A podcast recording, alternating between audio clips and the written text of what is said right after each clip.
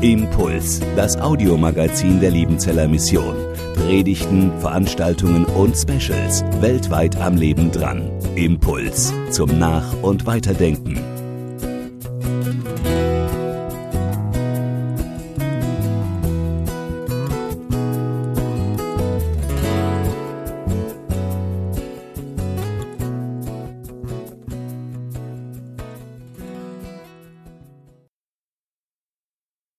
Gnade sei mit euch und Friede von Gott, unserem Vater und unserem Herrn Jesus Christus. Amen. Auch von meiner Seite ein herzliches Grüß Gott heute Morgen in diesem Gottesdienst. Gottes Wort für diesen Hirtensonntag, Misericordias Domini, steht im ersten Petrusbrief, 1. Petrus 5, 1 bis 4 und es wird Sie nicht wundern, dass es hier um Hirten und Herden geht. Petrus schreibt hier, die, Hel die Ältesten unter euch ermahne ich, der Mitälteste und Zeuge der Leiden Christi, der ich auch teilhabe an der Herrlichkeit, die offenbart werden soll.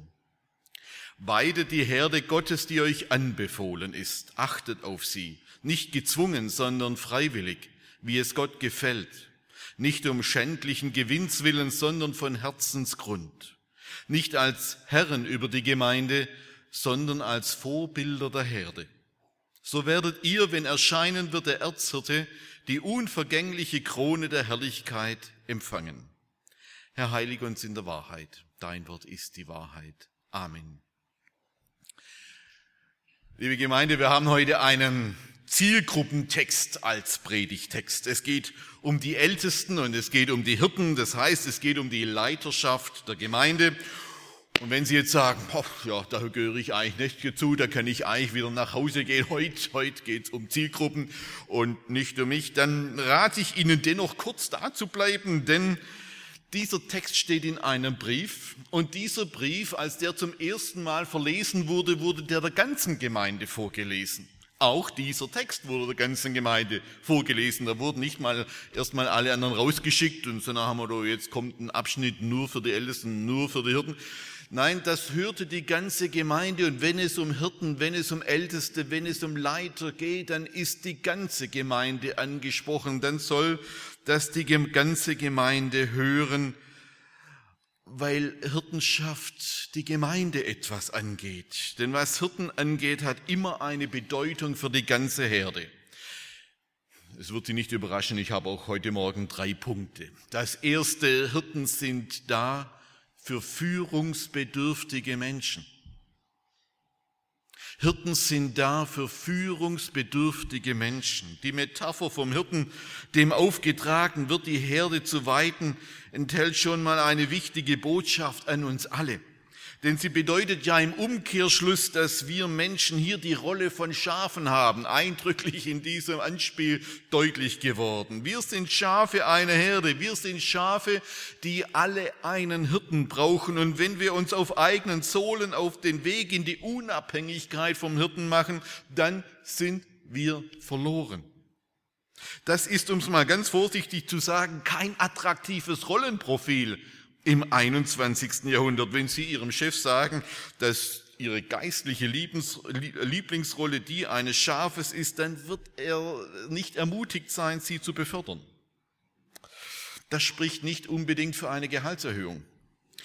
Wir würden diese Rolle auch nicht als das Ziel unseres Lebens ansehen und auch nicht als kompatibel mit dem Zeitgeist der Individualität betrachten. Wir haben andere Ideale als die einer Schafsexistenz und uns werden heute andere Ideale vor Augen gestellt. Wir lieben in unserer postmodernen westlichen Welt die Individualität. Wir lieben die Möglichkeit, ganz einzigartige, unverwechselbare Lebensentwürfe zu verfolgen.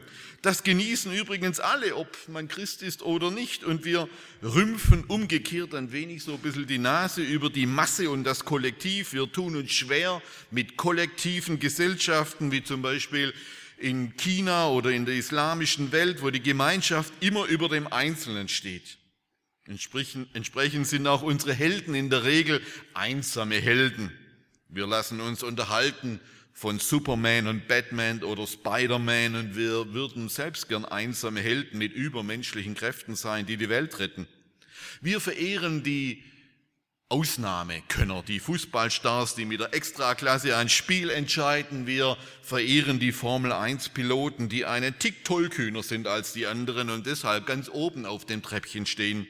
Wir verehren die einsamen Spitzen und würden selber gern einsame Spitze sein.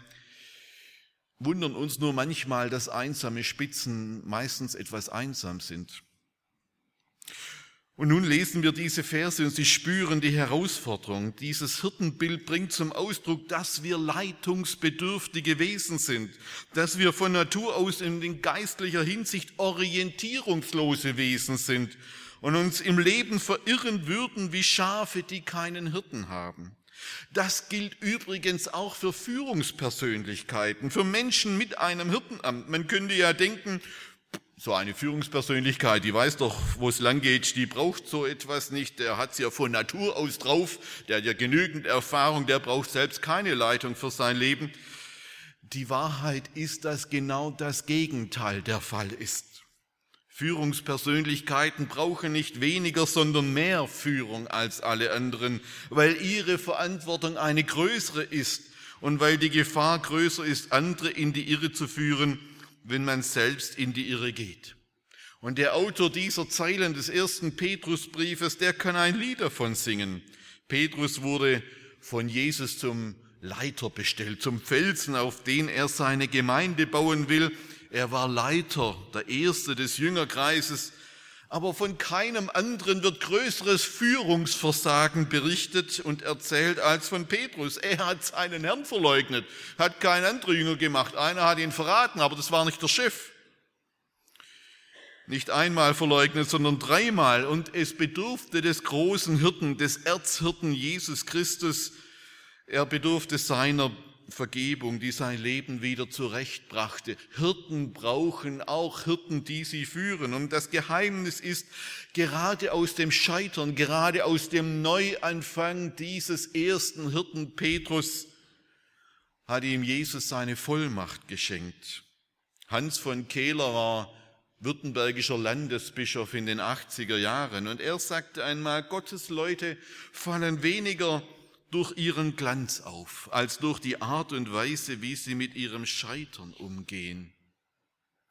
Hirtenpersönlichkeiten sind keine vollkommenen Persönlichkeiten, sondern Leute, die aus ihrem Scheitern gelernt und neue Vollmacht gewonnen haben. Unser Leben, unser aller Leben, egal wie jung oder wie alt wir sind, bedarf der Führung und Leitung, gerade auch durch das Scheitern und durch, im Scheitern und durch das Scheitern hindurch. Ohne einen guten Hirten, der uns den Weg weiß, gehen wir unweigerlich in die Irre. Keine Frage der Intelligenz, keine Frage der Ausbildung eines Studiums, keine Frage des IQ. Bildung ist schön, aber Bildung bewahrt uns nicht davor, in die Irre zu gehen. Wir brauchen einen guten Hirten, der uns davor bewahrt. In der abendländischen Tradition mussten deshalb alle Könige, die großen Hirten eines Volkes, alle Könige an ihren Höfen einen Narren dulden. Dieser Hofnarr war nicht nur für gute Laune und Unterhaltung zuständig, sondern er hatte die einzigartige Aufgabe, den Königen auf hintergründige und deshalb oft närrische Art und Weise die Wahrheit zu sagen. Das, was sich sonst niemand getraute und deshalb auch niemand wagte, war die Aufgabe des Narren, einem König die Wahrheit zu sagen, die er braucht für sein Amt. Darf ich Sie mal direkt fragen, wer darf Ihnen denn die ungeschminkte Wahrheit sagen? Wer ist denn der Hofner in Ihrem Leben, der die Sätze da sagen darf, die sich sonst keiner zu sagen getraut, die Sie aber brauchen und hören müssen, damit Sie sich nicht verirren? Ob ich zu einer Führungspersönlichkeit werde, das hängt davon ab, ob ich scharf bleibe.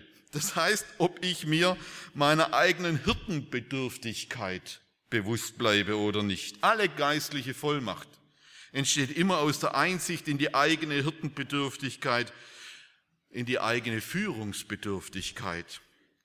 Wer sich nie den Weg zeigen lässt, wird nie die Vollmacht haben, ihn anderen zu weisen, oder er wird das immer schlecht tun. Und so viele Führungen und Führungspersönlichkeiten machen das deutlich. Das gilt übrigens auch für Väter und Mütter. Väter und Mütter sind Hirtenpersönlichkeiten. Ich bin in meinem Leben schon oft an Grenzen gestoßen, an berufliche Grenzen, an Grenzen in meiner Führungsaufgabe, an Grenzen in Ehe und Familie. Das ist etwas sehr Normales. Das passiert allen. Und ich bin dankbar für dafür, dass ich immer wieder Hirtenmenschen gefunden habe in meinem Leben, die mich gesehen haben und die mich von außen besser gesehen haben, als ich mich selber sehen kann. Ist Ihnen schon mal aufgefallen, dass alle unsere Wahrnehmungsorgane nach außen gerichtet sind? Wir sehen uns nicht selber, wir hören uns nicht selber und deshalb sehen und hören andere uns besser, als wir uns selbst hören können völlig unabhängig, welche Ausbildung, welchen Intelligenzgrad, was weiß ich, wir haben. Andere sehen uns immer besser, als wir uns selbst sehen können. Aber auch ganz unabhängig davon, ob sie Führungsaufgaben haben oder nicht. Wer sich seiner Hirten- und Führungsbedürftigkeit bewusst bleibt, der lässt sich beraten, der lässt sich auch kritisieren, korrigieren und der lässt sich führen. Ein zweites, Hirten müssen ihren Herzensgrund kennen. Es steht hier, weidet die Herde Gottes, die euch anbefohlen ist, achtet auf sie, nicht gezwungen, sondern freiwillig, wie es Gott gefällt, nicht um schändlichen Gewinnswillen, sondern von Herzensgrund, nicht als Herren über die Gemeinde, sondern als Vorbilder der Herde. In den beiden zentralen Versen dieses vierversigen Textes geht es um die Motivation des Hirten, um die Antriebskräfte des Leiters. Und da geht es vor allem um die Echtheit, um eine lautere und ehrliche Motivation. Nun, das ist ja schneller gesagt und leichter gesagt als getan, weil in unserem Herzen viele Motivationen mitschwingen. Unser Herz, unser Herz will ganz viele Dinge, hat unendlich viele Sehnsüchte und kann auch im frömmsten Tun sehr selbstsüchtig sein. Deshalb ist es einer der wichtigsten Schritte eines Hirten und Leiters, in sein Herz hineinzuhören. Und bitte denken Sie beim Folgenden daran, dass auch ein Vater und eine Mutter eine Hirtenfunktion haben. In unseren Herzen, da tragen wir die Wunden und Verwundungen unserer Kindheit umher. In unserem Herzen tragen wir die verborgenen Aufträge unserer Eltern vor uns her. In unserem Herzen ringen wir mit den ungestillten Sehnsüchten unseres Lebens. Unser Herz ist eine Wunderkiste, eine Zauberkiste. Da steckt so viel drin, von dem wir überhaupt keine Ahnung haben. Und wenn wir unser Herz nicht anschauen, dann werden wir in unserem Denken und Handeln immer die Opfer der unerkannten Seiten unseres Herzens werden. Und wenn Hirten und Leiter ihr Herz nicht anschauen, dann werden sie in ihrem Führen der Herde immer sich selber suchen und nicht das Wohl der Herde. Dann werden sie in der Seelsorge sich selber beraten und nicht den Menschen, der vor ihnen sitzt. Dann sehe ich beim anderen nicht das Seine, das Originale, was Gott in sein Leben hineingelegt hat und was Gott in seinem Leben entfalten will, sondern immer nur das meine, das ich gern entfaltet hätte. Wenn Hirten und Leiter ihr Herz nicht anschauen, dann predigen sie mit den frömmsten Worten sich selbst und nicht Jesus Christus, dass er der Herr ist und wir Knechte um Jesu willen. Wenn wir unser Herz nicht anschauen, dann arbeiten wir die versteckten Aufträge unseres Lebens ab, die aus unseren Verletzungen und Verwundungen kommen, aus dem verborgenen Mangel unserer Seele oder aus den unerfüllten Wünschen unseres Herzens, aber nicht aus der Liebe. Das war bei diesem Hirtencasting ja sehr eindrücklich. Da waren drei Hirten, die es machen wollten, die es vielleicht sogar gemacht hätten, aber da steckten so viel unsichtbare und doch sehr gut hörbare Motivationen drin, die wo ganz anders herkommen als aus einem lauteren Herzen. Dann tun Hirten ihren Dienst eigentümlich gezwungen. Das mag äußerlich freiwillig geschehen, aber letztlich doch nicht wahrhaftig frei, sondern als Getriebene eines verborgenen Programms, das sie selbst nicht kennen. Dann tun Hirten ihren Dienst äußerlich vielleicht sogar sehr korrekt, aber im Herzen geht es doch letztlich um Reichtum, Ehre, Karriere, Einfluss, Macht und Geld und um viele andere Dinge. Und das spüren wir immer dann, wenn es in Kirchen, Verbänden und Gemeinden um Macht, um Geld und um Titel und um Karrieren geht. Da kommen diese verborgenen Programme, diese Schadsoftware unseres Herzens zum Tragen. Und dann werden Hirten zu Herren der Gemeinde und nicht zu Vorbildern für die Herde. Petrus schreibt, dass Hirten ihren Dienst bereitwillig tun sollen. Dieses griechische Wort Protymos hat Luther mit der Wendung von Herzensgrund übersetzt. Das gefällt mir sehr gut, weil es uns nötigt, auf den Grund unseres Herzens zu blicken. Und das ist etwas, auch etwas, was leichter gesagt als getan ist, denn mit jedem Jahr unseres Lebens wird uns mehr bewusst, wie wenig wir uns kennen. Mit jedem Jahr unseres Lebens wird uns mehr bewusst, wie wenig wir uns kennen. Mit jedem Jahr unseres Lebens werden wir uns selbst ein Stück weit fremder. Aber gerade deshalb hält uns Petrus an, immer wieder auf den Grund unseres Herzens zu schauen, der manchmal ein Abgrund ist. Warum tue ich, was ich tue? Warum will ich Hirte oder Leiter sein? Warum? Was sind meine tiefsten Gründe und meine eigentlichen Ziele? Wer wirklich Gott dienen will, der muss tief in sein Herz schauen, damit er nicht einer Lebenslüge aufsitzt, die er sich selber erzählt hat. Ein drittes und letztes, Hirten müssen mehr leiden können als andere. Diese Ermahnung der Ältesten und der Gemeindeleiter wird mit einem eigenartigen Satz eingeleitet. Der Älteste unter euch, die Ältesten unter euch ermahne ich, der Mitälteste und Zeuge der Leiden Christi, der ich auch teilhabe an der Herrlichkeit, die offenbart werden soll. Für diese Ermahnung bedarf es offensichtlich noch einmal einer besonderen Selbstvorstellung des Autors. Hier ermahnt nicht einfach Petrus, nicht einfach ein Apostel, sondern hier ermahnt ein Mitältester. Petrus stellt sich in eine Reihe mit den Adressaten dieser Zeilen. Er ermahnt nicht von oben runter, sondern aus der Mitte dieses ältesten Kreises auf Augenhöhe. Und er mahnt, er mahnt als einer der Zeuge der Leiden Christi ist. Es gibt in der Gemeinde Jesu kein Leiden ohne Leiden. Es gibt kein Leiden ohne Leiden eine der entscheidenden, wichtigsten Botschaften für unsere Studierenden an der IHL und ITA. Mir ist sehr bewusst, dass das eine heikle Aussage ist in einer Zeit des großen, um sich greifenden Burnouts. Aber ich sage das auch als Rektor einer Hochschule mit Hirtenausbildung sehr bewusst. Es wird keinen Hirtendienst geben mit einer restlos ausgeglichenen Work-Life-Balance. Es gibt keine Leitungsaufgabe, mit einer restlos konfliktfreien Vereinbarkeit von Beruf und Familie. Wovor wir uns hüten sollten, ist die Illusion, dass es ein völlig stress- und konfliktfreies Dienen in der Gemeinde Jesu Christi gibt. Das ist uns schlicht und ergreifend nicht verheißen. Es gibt kein Leben mit Jesus. Es gibt kein Wachstum der Gemeinde. Es gibt keine Erweckung in einem Volk ohne eine Haltung der Opferbereitschaft.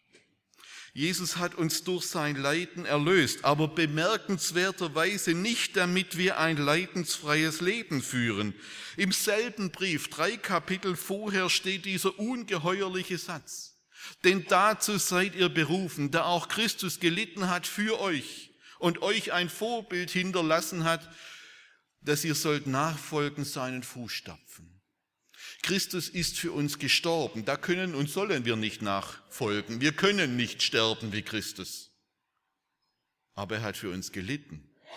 Und spannenderweise sagt Petrus genau das. Genau das steht uns auch bevor. Das sind die Fußstapfen. Da sollen wir hineintreten. Es ist diese Leidens- und Opferbereitschaft, die den Unterschied macht. Im Jahr 1937 erschien ein Roman des berühmten Liederdichters Jochen Klepper mit dem Titel Der Vater. Klepper porträtiert in diesem Roman den preußischen Soldatenkönig Friedrich Wilhelm I. Und dieser preußische König führte sein Leben und seine Herrschaft in dem Bewusstsein, sich für alles, was er tat, vor Gott verantworten zu müssen. Es war kein Zufall, dass Jochen Klepper in diesen Jahren des Dritten Reiches ausgerechnet über diese Gestalt einen Roman schrieb. Denn die Führungsideale Friedrich Wilhelm I. waren Gottvertrauen, Demut, Selbsterniedrigung, Gewissenhaftigkeit und Verantwortungsgefühl für das ganze, das ganze Volk, ohne Ausnahmen. Wer das Buch damals las, der hatte keine Mühe, die Botschaft zu verstehen. Das dicke Buch erschien in zwei Bänden und jeder davon kostete 9 Reichsmark 60. Das war damals ein stolzer Preis. Dennoch verkaufte sich das Buch bis zu seinem Verbot durch die Nazis in den ersten Jahren 65.000 Mal und seither über 200.000 Mal. Die deutschen Generäle der Wehrmacht schenkten dieses Buch in Leder eingebunden Adolf Hitler zum 50. Geburtstag am 20. April 1939. Und diese Generäle, die kamen bis auf wenige Ausnahmen alle aus dem deutschen und vor allem dem preußischen Adelsstand und waren in einem protestantischen Adelsideal erzogen worden, das sich immer seines Dienstcharakters und seiner Verantwortung gegenüber dem ganzen Volk bewusst war. Und die Botschaft war klar. Wir sind wir die deutsche Generalität. Wir sind bereit, Opfer zu bringen und sogar in einen Krieg zu ziehen, wenn es sein muss. Wenn wir einen König haben, der sich durch die Werte Friedrich Wilhelm I. auszeichnet. Einem König, der Gott fürchtet, der jeden Menschen achtet und demütig und verantwortungsvoll gegenüber jedermann ist. Ich brauche nicht zu erwähnen, dass Adolf Hitler das Buch nie gelesen hat. Aber auf der ersten Seite dieses Romans steht ein Zitat von Friedrich Wilhelm I. Könige müssen mehr leiden als andere Menschen. Und jetzt sind wir wieder bei Petrus. Hirten, Hirten müssen auch mehr leiden können als andere Menschen. Ohne diese Opferbereitschaft wird es nicht gehen. Und genau deshalb bekommen sie auch beim Erscheinen des Erzhirten bei der Wiederkunft Jesu die unvergängliche Krone der Herrlichkeit. In der antiken Welt war es üblich, besonders verdienstvollen Bürgern, Generälen oder Wohltätern Kronen zu verleihen. Im schlichten Fall waren es Lorbeerkränze, die irgendwann verwelkten und vertrockneten. Im besten Fall waren es unvergängliche Goldkronen. Petrus sagt hier den Ältesten, den Hirten und Gemeindeleitern, wer die Herde in dieser Treue, in Demut, Leidens und Opferbereitschaft weidet, der bekommt nicht nur himmlisches Heil, sondern der bekommt eine unvergängliche Krone der Herrlichkeit. Deshalb gilt auch für Hirten die berühmte Verheißung des Apostels Paulus in besonderem Maße. Ich bin überzeugt, dass dieser Zeit Leiden nicht ins Gewicht fallen gegenüber der Herrlichkeit, die an uns offenbart werden soll. Wenn Sie Luft, Lust, wenn Sie Luft und Lust für und auf ein Ältestenamt und Hirtenamt haben, melden Sie sich bei Andreas Brecht und der Missionsberggemeinde. Ich danke Ihnen. Amen.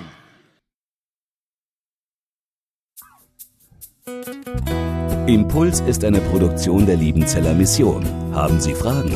Würden Sie gerne mehr wissen? Ausführliche Informationen und Kontaktadressen finden Sie im Internet unter www.liebenzell.org. Die Liebenzeller Mission produziert ebenfalls das Fernsehmagazin Weltweit am Leben dran. Informationen zur Sendung und zum Empfang gibt es unter www.weltweit-magazin.de.